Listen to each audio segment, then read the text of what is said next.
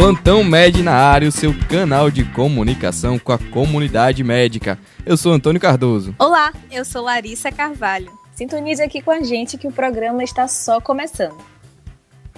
O nosso encontro é semanal, sempre com um convidado novo para te aproximar cada vez mais do universo da medicina. Você já ouviu falar que é preciso tentar várias vezes para entrar no curso de medicina? Nem sempre dá para passar de primeira em um vestibular tão concorrido. Como lidar com a frustração? Como seguir adiante com o sonho de cursar a medicina? Quem vai nos responder é a estudante de medicina Júlia Pardo. Então se apresenta aí ao público. Quem é Júlia Pardo na fila do SUS? Eu sou Júlia, eu sou do terceiro período de medicina da Universidade Federal de Sergipe, do campus de São Cristóvão. Não passei de primeira também. É... E hoje em dia, meu trabalho dentro da Universidade Federal não é só cursar medicina, é tentar colocar mais gente cursando medicina. Júlia, você falou que ajuda é, as pessoas, ajuda mais gente a entrar no curso de medicina, a passar no vestibular. E muita gente fala que essa, essa entrada, esse, essa passagem para o curso, ela demora muito. Mas é possível afirmar isso, que é comum os estudantes não passarem de primeira?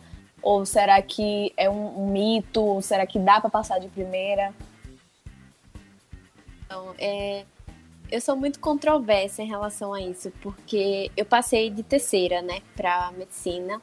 E eu vejo hoje em dia que o nicho de estudantes que já estão tentando há mais tempo é muito maior do que às vezes que estão tentando de primeira. Hoje em dia, dentro da universidade, você tem um quantitativo muito maior de pessoas que passaram tentando mais de uma vez do que entraram de primeira. Costuma até falar que é uma exceção quem acaba entrando de primeira.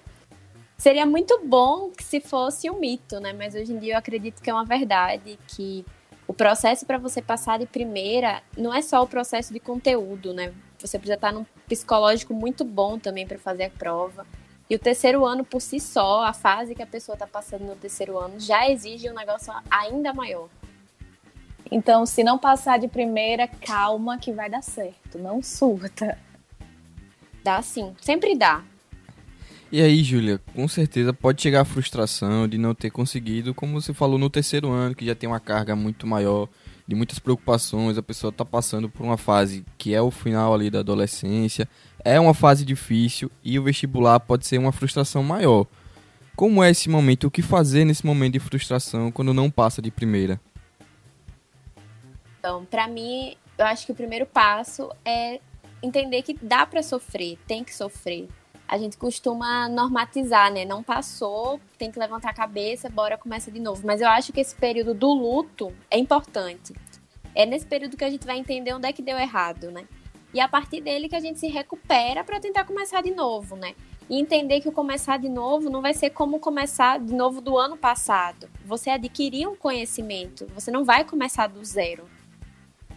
É, então, mas como seguir em frente? Como trabalhar a mente para focar no ano seguinte, estudar tudo de novo, como descobrir onde foi, onde foi esse erro? Eu acho que o primeiro ponto é você tentar procurar onde é que deu errado. Será que foi o conteúdo? Será que foi na hora da prova o nervosismo? Uma coisa que eu costumo incentivar muito é que se a pessoa tem a oportunidade, ela tem um acompanhamento psicológico, né? Não só no período do vestibular, eu acho que é importante todo mundo ter esse acompanhamento. E aí, muitas vezes, o que acaba acontecendo é que o aluno sabe muito, ele tem um conteúdo, está super preparado para a prova, mas chega lá e perde por dois motivos. Primeiro, psicológico, e o segundo, a estratégia, né? O Enem é uma prova de estratégia. Então, entender onde é que foi esse erro, procurar para ver onde é que a gente vai seguir em frente e tentar mudar esse erro, se possível, né? E aí, o, a, a coisa que também toca é, é, a mente, né? A pessoa tá naquela frustração toda ainda, ainda não sabe por onde começar estudar tudo de novo. Como é essa, essa volta, encarar tudo de novo? O que é que você aconselha? O que é que você lembra da sua época que você tentou mais de uma vez? O que é que você aconselha para quem tá aí tentando mais uma vez? Então, meu conselho é ser humilde. É entender que deu errado se continuar na mesma estratégia, achar que já sabe de tudo, vai dar o mesmo erro novamente. Então eu acho que o início é você reconhecer e ter humildade para você conseguir ver onde é foi seu erro e por que você errou. É, eu acredito que você, se você começa um ano falando, ah, eu já sei de tudo, é o primeiro passo para dar errado. Porque a gente precisa reconhecer realmente esse erro e saber que vai ser a partir desse erro que você vai buscar o acerto para conseguir a aprovação. Então é um processo muito. Eu encarava muito como um processo de entender onde eu preciso ser humilde para ver onde é que eu posso melhorar. E você falou aí de estratégia. O, o que significa essa estratégia? É, um, é uma nova forma de estudar? É um novo método de estudos? Uma nova rotina? O que é exatamente essa estratégia que você falou? Então, acho que estratégia acaba envolvendo tudo, né? Primeiro, é nenhuma prova longa, são dois, duas semanas que você realmente vive para aquilo e o momento da prova é cinco horas e meia, cinco horas fazendo uma prova em cada domingo. Então, você precisa realmente estar preparado para aquela hora. Uma coisa que eu costumo falar é se você dorme no horário do, da prova, bem isso próximo, né, mais próximo, vai chegar na prova do Enem, você vai ter sono, porque você está acostumado, o seu corpo está acostumado a dormir naquele horário. Então a estratégia vai disso, de se preparar realmente para criar um ritmo de prova para o seu corpo, para a sua mente. Mas vai também da parte de conteúdo. Às vezes você está só assistindo videoaula, vendo teoria e você não está resolvendo a questão. Às vezes você não entendeu como é feita uma questão do Enem. Isso é um grande diferencial. Uma coisa que há um tempo atrás, é, nas escolas, ainda mais no terceiro ano, no ensino médio, tem muito aquele negócio de que as pessoas precisam passar em medicina, né? Inclusive, quando alguém passa, a escola faz todo um away. E teve um tempo em que eu até fiquei meio balançadazinha assim, mas o meu medo, que, que contou muito para eu nem tentar, assim, eu nem tentei realmente, foi justamente esse medo de demorar a passar, de ficar dois, três, quatro anos tentando e isso acabar atrasando muito mais. Você sentiu isso quando você estava é, fazendo o vestibular, tentando passar no vestibular? Sim, senti. Senti muito forte. E eu só consegui controlar aquilo quando eu pensei, quando eu parava e pensava. Eu só tenho esse ano para tentar. O que isso quer dizer? O outro ano, eu vou ter mais um ano estudando, a prova vai ser completamente diferente, os debates de atualidades vão ser totalmente diferentes. Então, eu tenho que me preparar para aquele ano. O que vai acontecer entre o resultado, entre a prova do Enem e o resultado, é uma outra fase. Eu costumava brincar que o Enem, apesar de que a gente tem que normatizar que é mais uma prova, principalmente para quem está se preparando, fazendo simulado, mas eu costumava brincar que meu fim de ano começava quando o Enem passava. Então ali a gente vai começar a realmente entender. Então tem aquela fase que você esquece um pouco dessa prova e vem a parte do resultado, né? Então assim, é realmente quando você começa a estudar para o Enem é você pensar naquele ano. O que é que eu posso fazer naquele ano? Ah, mas para passar em medicina, geralmente é um, é um projeto a longo prazo. Sim, mas é uma construção de o que é que eu posso trazer de melhor naquele ano e se eu precisar realmente de mais um, o que é que eu vou poder reduzir em relação ao ano anterior, porque eu já consegui conquistar naquele ano anterior. É um projeto a longo prazo, mas é um projeto que vale a pena, né? Quando a pessoa realmente quer passa dois, Com três, certeza. quatro, cinco anos tentando até conseguir. Sim, exatamente. Assim, é um, um quando você para e pensa, ah, o resultado saiu, eu passei. Você vai com a sensação de dever cumprido, né? Eu acho que a melhor sensação que eu tive hoje, até hoje, é o de sair da prova e dizer, eu fiz tudo o que eu podia. E essa sensação realmente é, é incrível, é indescritível, na verdade. Porque é o processo é esse, né? Mas se você quer mesmo, e eu acho que essa fase que você tá tentando ainda, né? Pa tenta, não passa, tenta, não passa, é muito boa para a pessoa entender se é realmente aquilo que ela quer. O que acontece, o que mais acontece é a gente que começa, ah, porque eu quero medicina, porque eu quero medicina. Chega no segundo ano, fala, ah, de me descobrir em outro curso. Então, às vezes a pessoa ela só ia se descobrir em outro curso já dentro da universidade, né? começou, passou direto. Ou talvez também a pessoa nem se descobriu realmente, mas meio que ficou tão assustado Isso. com medo de passar que, ah, eu vou nisso daqui mesmo, eu também gosto disso, vou nisso. Isso, exatamente. e você falou também muito sobre o Enem, essa prova do Enem que assusta, que a gente precisa é, vê-la como só como mais uma prova. Você tentou provas de vestibular? Você fez provas de vestibular ou só para o Enem? no meu primeiro ano tentando, quando eu estava no terceiro, eu tentei uma faculdade estadual no estado ao lado e tentei também a FUVEST. No segundo ano eu já percebi que aquilo não valia a pena mais, porque eu sei que são provas completamente diferentes. Então, assim, eu preferi a partir do meu segundo ano de cursinho é, focar só no Enem, entender como é aquela prova funcionava. Porque no caso o Enem seria um modo de estudo só. Se fosse estudar para vestibular de universidades diferentes, seriam modos de estudo diferentes. Com certeza. O Enem hoje em dia ele exige muita interpretação de texto. É uma prova bem longa. O estilo da redação do Enem é totalmente diferente do estilo de redação de outras faculdades. Cada faculdade tem sua particularidade, né? Cada vestibular. Então, assim, se o aluno ele pode focar no que qual a maior prioridade dele, é muito melhor. Porque às vezes você quer abarcar o mundo tentando de tudo. Eu tinha essa visão no meu terceiro ano. Ah, vou tentar ali, se não der certo, vou para ali. E acabava que eu queria estudar tudo e no final das contas eu não estudava nada. E aí, Júlia, falando de dedicação, foco, tem muita gente que, que até precisa dividir a, a sua jornada entre o estudo e às vezes trabalhar ou, ou fazer alguma outra coisa. Você acha que é necessária essa dedicação exclusiva ou dá para ter uma jornada dividida e ainda assim tentar a medicina? Então, se pode ter a jornada exclusiva é muito bom, mas a gente tem que trabalhar que é uma realidade que quem tem essa jornada exclusiva é uma minoria. Apesar de ser um universo absurdo, quem tem essa oportunidade de só estudar para o Enem, de só ter essa preparação, é menor. Então, tem muita gente que quer medicina e às vezes acaba nem tentando, nem faz o vestibular, porque acredita que não vai ter sequer a chance, porque tem uma outra rotina. Então, assim, é o que eu falo, é muito de como é que você vai fazer uma estratégia de preparação para a prova. Às vezes você precisa direcionar melhor certas coisas. E aí, o trabalho, muitas vezes, é para a pessoa pagar as contas no final do mês. Ela não vai poder priorizar o estudo somente. Então é tentar conciliar os dois na, na, medida que é possível. Às vezes conciliar os dois significa que você vai demorar um pouquinho mais para passar, mas não quer dizer que você não vai passar. E hoje você é, é diretora do, do cursinho da, da UFES. Qual a sua experiência sendo a diretora geral desse cursinho? O que é que você, que você pode agregar aí pro pessoal aqui que está ouvindo a gente?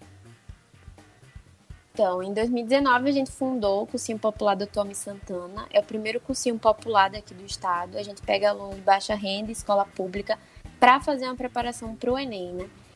A experiência de um cursinho é muito bom, porque você começa a enxergar se a gente tem 50 alunos, são 50 tipos de estratégias diferentes de prova, são 50 histórias, são a gente tem desde pessoa que precisa trabalhar até de pessoa que tem essa dedicação exclusiva por opção, ou porque não tem a dedicação exclusiva, mas assim, teria, poderia ter. Então, são várias realidades, né? Eu acho que principal é a gente fala que a gente está preparando essa galera para o vestibular, mas a experiência que a gente pega e os choques de realidade também que a gente acaba tendo no cursinho é muito grande. E aí, um, pra, pra, conta pra gente aqui um momento marcante ne, enquanto você participa desse cursinho, você consegue lembrar de, de algum momento que tenha marcado você? Então, ah, tiveram vários, né? A primeira aula é muito incrível. Você colocar a galera confiando no seu projeto e você vê que a sala de aula tá lotada. Mas eu acho que teve um momento que foi no meio do ano, um aluno que achava que não ia passar, apesar de estar estudando muito, do meio do ano ele já estava com notas de simulados para passar em medicina e mesmo assim queria ter um plano B. É, esse aluno ele se inscreveu no processo seletivo do Instituto Federal. Ele é cotista de uma escola pública altamente marginalizada no estado. E aí, quando a gente viu o resultado saiu, ele tinha passado em primeiro lugar em ampla concorrência. Então, um negócio que era um plano B que nem ele sabia nem se ia dar certo mas ia tentar, qualquer coisa eu vou atrás do plano C. Quando ele viu que o plano B dele tinha dado certo da melhor forma possível, aquilo deu uma confiança nele, absurda, porque agora ele está num ritmo mais intenso ainda de preparação para o Enem, mas deu uma confiança para a gente também, né? Porque a gente vê que é possível. E aí, quem pode participar desse cursinho? Então, pode participar do cursinho. A gente abre todos os anos o processo seletivo. Ele, no ano de 2021, ele vai ficar aberto do dia 28 de dezembro ao dia 3 de fevereiro de 2021. pode participar qualquer aluno de escola pública que esteja no terceiro ano ou já tenha encerrado o terceiro ano, e o aluno que tem uma renda familiar per capita de até um salário mínimo e meio. E se ele tiver sido de escola particular, ele tem que ter sido bolsista. Pronto, e aí para se inscrever, a pessoa vai aonde? A pessoa vai no site a partir do dia 28, vai estar aberto www.cursinho.dr.almissantana.com e aí lá vai ter todo, todas as informações das turmas. A gente tem dois tipos de turma próximo ano. É, a gente vai trabalhar realmente, inclusive pensando nos alunos que podem ter dedicação exclusiva e uma turma pensando para esses alunos que não podem. Então a gente tentar criar algumas prioridades e a pessoa vai lá, ela se inscreve para fazer a prova. E, Júlia, se você pudesse vender o peixe desse cursinho, para ir para quem tá pensando em fazer, venda aí o peixe agora. Então, eu acho que o cursinho, eu, a melhor forma de vender o peixe do cursinho é falando da minha trajetória com o cursinho. Antes de tudo, o cursinho foi criado porque eu entrei na faculdade e eu vi que eu estava ali não só por questão de saber conteúdo, mas porque eu tive a oportunidade e tiveram pessoas que me impulsionaram a estar ali a ideia do cursinho hoje em dia também é dessa. Então, é muito disso. Eu acho que às vezes a gente nem tenta porque a gente acha que não vai conseguir nunca. A gente acha que não pode se enxergar dentro da medicina. Eu, como eu vejo muita gente dizendo, ah, eu não vou nem tentar porque eu não me vejo, não acho que é possível fazer aquele curso. Na, as histórias no cursinho são muito nesse sentido. E quando a gente vê o trabalho lá, nossos professores são estudantes do curso de medicina, isso é um grande diferencial. Então, são pessoas que já passaram pelo que cada aluno está passando. E é muito legal contar uma história e viver a história de construir um curso popular. É, é uma troca diária. Júlia, muito obrigada pela sua participação. Parabéns pela iniciativa. E antes de terminar, a gente tem o costume de sempre pedir uma dica para a galera. Pode ser uma dica de estudos, uma dica de um arroba do Instagram que você segue, gosta, é um site, um método, uma forma de relaxar e aliviar a rotina, ou até nesse caso, é uma forma de não surtar e relaxar e esperar a hora certa. Mas e aí, o que é que você é, indica para os ouvintes hoje? Eu acho que a principal dica é entender que o Enem não é tudo o ano que eu passei foi o ano que eu mais vivi. É, digo isso porque foi o ano que eu cuidei da minha mente, foi o ano que eu procurei encontrar meus amigos. Eu, eu não me sabotei, sabe? Eu acho que chega um momento que a gente entende que não passa só com o estudo. A gente precisa fazer do nosso ano, da aprovação, um ano muito tranquilo, no sentido de que estuda com qualidade, não com quantidade. Então a dica que eu tenho é essa, é se puder faça um acompanhamento psicológico, acho que é muito importante. É, viva realmente o seu ano. Não ache que aquele ano é só para aquilo. A vida tem muita coisa além do Enem. Show de bola. Muito obrigado, Júlia. E acaba aqui mais um Plantão Med. Acesse melhoresescolasmédicas.com e também lá no Instagram com arroba Melhores Escolas Médicas para conferir outros podcasts e muito mais conteúdo. E eu também estou lá, com arroba Lari Carvalho SL. Eu também estou no Instagram com arroba Tocardoso com K. Até o próximo Plantão Médio. Até lá.